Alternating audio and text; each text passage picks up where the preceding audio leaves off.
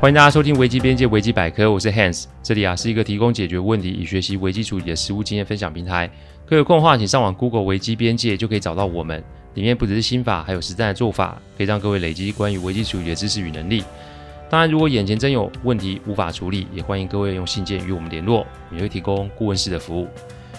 开始之前，为了怕有些听众不理解甚至是误会，我们会在主题分享之前带这一段，让新的听众知道我们做 Podcast 的流程。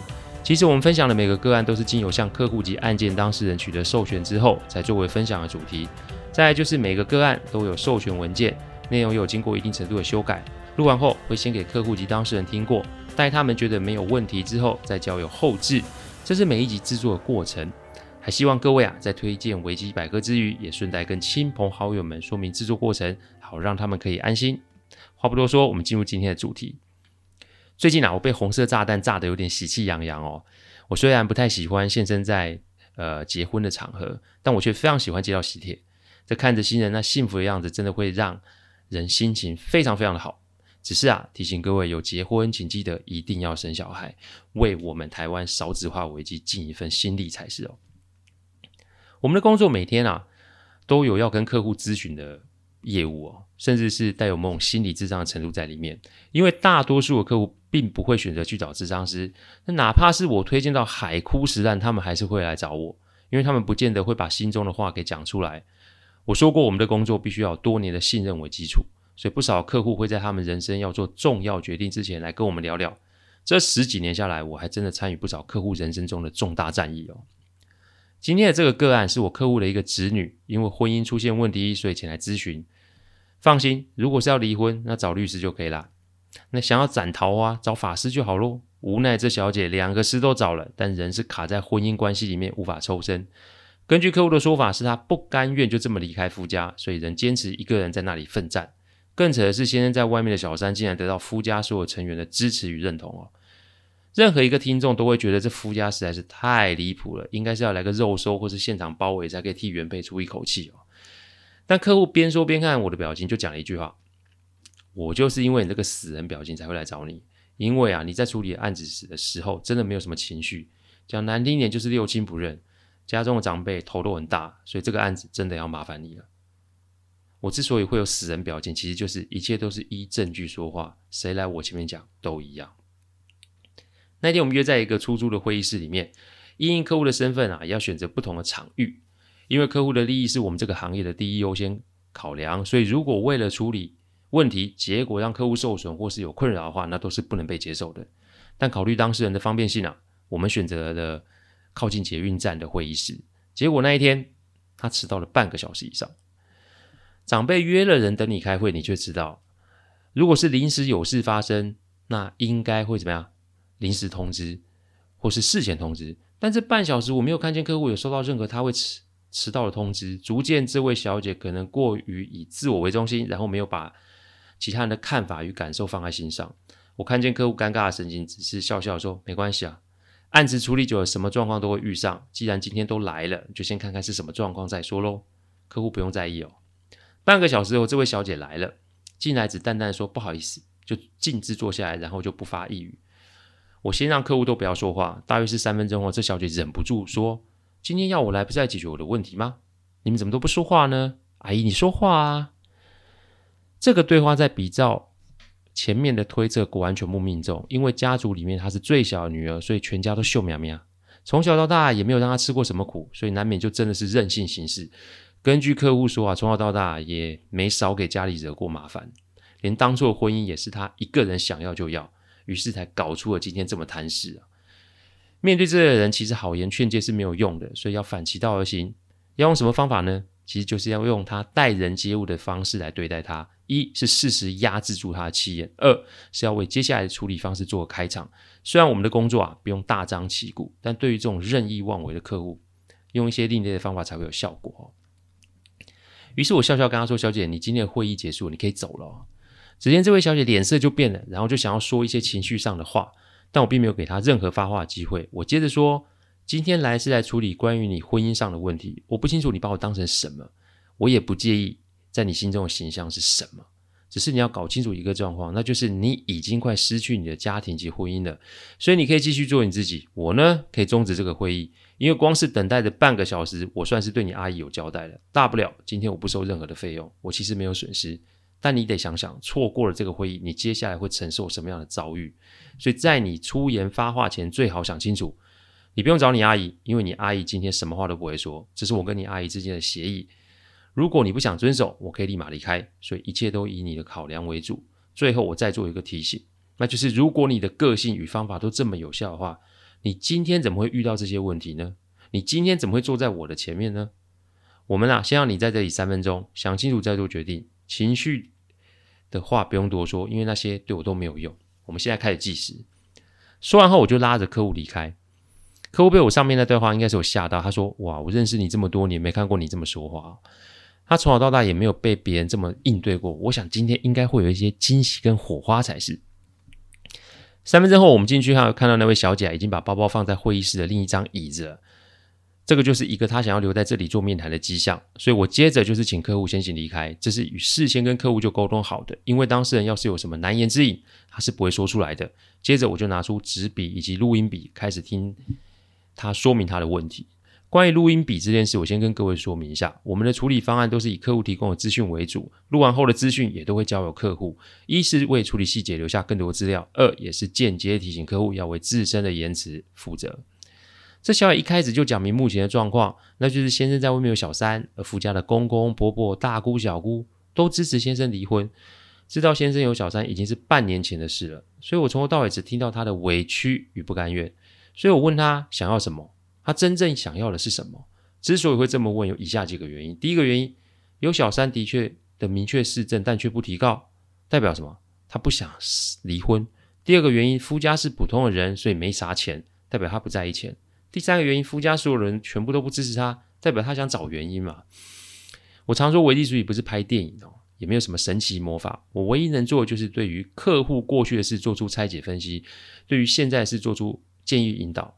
唯有搞定这两件事，客户的未来才会清楚明白。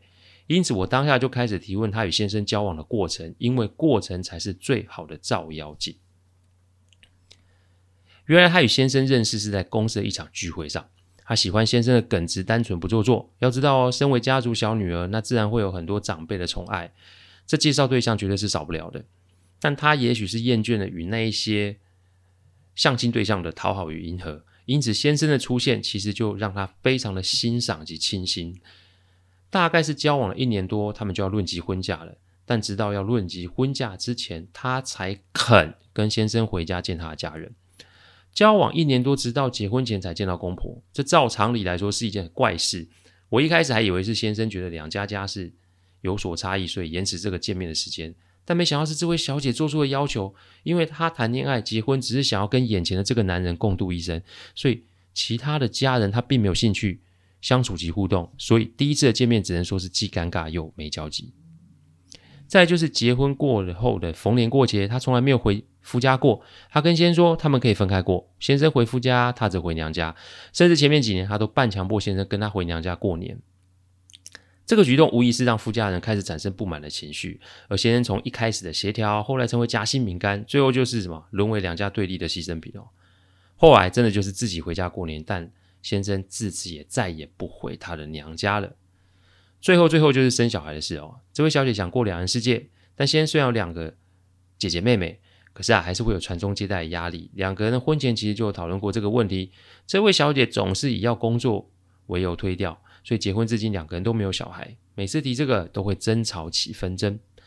综上所述，我觉得先生有别的对象其实很正常，而且我判断他的先生是情愿被判有罪，也不会想要跟他在一起。因为那个时候还没有通奸处罪的话哦。但他又对先生旧情未了，然后想要用诉讼来威胁先生就范。再这么搞下去，我想一定会生出更多的事端。于是啊，看着眼前哭哭啼啼的这位小姐，我决定要用一些猛药让她清醒。我冷冷地说：“请他去洗把脸，因为时间有限，所以我们不要浪费时间。”但我提醒他，他的状况不值得让人同情，所以待会回来，如果还是一副自我为中心的样子，那就请便。我不会再做任何建议，反正我最不缺的就是案子，但我最缺的就是想要真心改变，然后付诸行动的客户。讲完后，我指指手表，让他去休息一会儿。然后呢，我打通电话给客户，说明接下来的处理方式。如果他同意，我就会做；但他如果觉得有难处，那我就不再处理。就像我之前常说的，有客户的授权才可以真正的执行案件。得到客户同意后，我便等这位小姐来。于是等她进来后，我开始做以下的分析。第一点分析，你的嫂嫂如果跟你是一个样，你会怎么做啊？这位小姐有两个哥哥，两个哥哥都有娶老婆，所以她有两个现成的嫂嫂。所以我问她，如果两位嫂嫂都跟她一样的话，她会怎么想？还有她会怎么做嘞？其实他这些年过年回家都少不了被父母责备，父母还会打电话去跟亲家致歉。结婚从来都不是两个人的事，所以他无视先生的父母，等同于无视于自己的先生。更重要的是，他还要自己的父母拉下脸来去跟亲家道歉。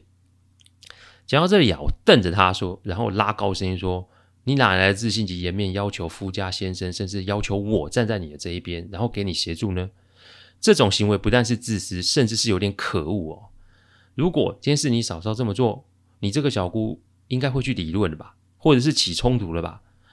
所以凭什么你的家人是人，但你先生的家人却不是人呢？重点，他们都是你先生的血亲呢。”第二点分析，小三的条件不及你的一半，想想为什么？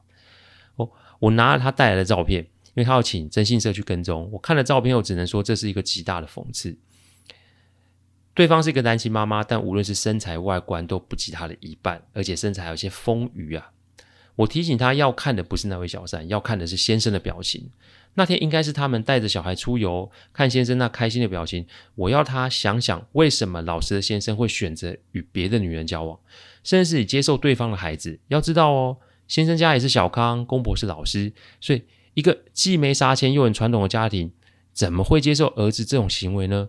这无非是他们有共同的敌人，他们受过共同的苦难，而这个敌人与苦难，不就是眼前这位小姐吗？这让我想起以前的一个故事，故事的重点在于啊，提醒我们不要只是追求自身的强大，因为越强的人，敌人就会越多，而联合次要敌人来打击主要敌人，这道理人人都懂。所以，哪怕你强到没有对手，但请别忘了，你也不会有亲人与朋友，因为在你身边的人都会被牵连、被波及。这小姐的状况恰恰就是如此。第三点分析，你歧视先生的血亲家人，谁会忍得住啊？再是婚姻一直以来都是两个家族的事情，不跟公婆住正常，但如果要间接分离先生与他们的关系，再又是要开始控制另外一半的行为及思想的话，哎，连狗都被逼急的都会跳墙，更何况是人类？再就是他跟外界讲的都是先生有小三这档事，但他是否有跟外面人说他又干了些什么好事啊？我看着他没有反应，那就代表我讲的每一句话都打中了他的要害，所以用了错误的方法对待及伤害的人，你哪来的脸面做要求啊？第四个分析哦，你不配也无法承诺做改变，你还想要继续争吗？当然，我的任务不是要为他讨回公道，我的任务是要让他找回生命的正轨与节奏。因此啊，再这样下去，不要说是他，也许连客户整个家族都会深受影响。所以我只能很残忍的告诉他，根据您所提供的所有资讯，你真的不会有方法要求先生回头。再者，我相信你也无法做出任何改变，所以我这里给的建议就是离婚。如果你想这样下去，那势必就是最后先生被判有罪，再惨一点就是被抓去关啊。但你有没有想过，如果到了那个地步，先生仍不愿意低头及回头的话，其实最难堪的不是别人呢、最难看的是你，不是吗？所以，要么你出去找一个极其厉害的律师告倒附加所有人；要么你可以决定放自己一马，然后去做治疗。你的个性思维已经让身边的人深受其害了。当然，我知道你不缺钱，但你应该已经发现了一个残酷的事实，那就是世界上的事情不是都可以用钱可以解决的。我言尽于此，祝你好运。如果你真的想要改变，那我仍然欢迎你回来找我。但你要依然过的话，我再跟你说一次，我不缺你这个客人。他回家后把自己关在房间三天，当然为了怕他想不开，我们做了一些准备。重点是那三天我都在他的房门外面。我们的工作不是办家家酒，所以一定程度的追踪那是必要的。三天后，他打开房门看到我的时候，有点被吓到。我笑笑的把律师名片、离婚协议书、委任书放他前面，因为看他的选择，我的确也会有不同的应对方案。所以当我看到他拿起离婚协议的时候，我便清楚我的工作算是告一段落了。目前这个小姐人在捷克，我们都还是有保持联系。她目前还在一个跨国基金会工作，人是单身。但看她传给我的照片啊，我知道她已经慢慢的在做调整。客户端也给了很多正面的讯息。看来人真的是不经一事就不长一智啊！不论现在你是单身还是已成家，请记得，如果我们把算计放在我们最爱的人身上，那无疑就是拿把刀插进他们的心窝。结婚从来都不是两个人的事，结婚永远都是两个家族的事，所以千万不要做这种伤人不利己的蠢事。你不待见他的家人，但你又要他与你的家人好好相处，这世界上会有这种事吗？我麻烦你醒醒吧。所以，万一你有遇到类似的状况，请问问自己以下几个问题：第一个问题。你会让别人这么对待你的家人吗？第二个问题，你会想要把老公往外推，让别人接手吗？第三个问题，你羞辱对方的家人，请问对方会无视吗？第四个问题，你想的二人世界有没有可能会成为一人世界啊？感谢各位聆听哦！听完之后，如果有任何问题，请上我们的网站危机边界留言。我们预计每周一中午会上架一个 podcast 的主题分享。如果有任何想听的主题，也都可以透过留言给我们知道。另外，也欢迎各位今晚十点加入 Clubhouse 深夜危机现场的现场提问与讨论哦。我们下周再见，拜拜。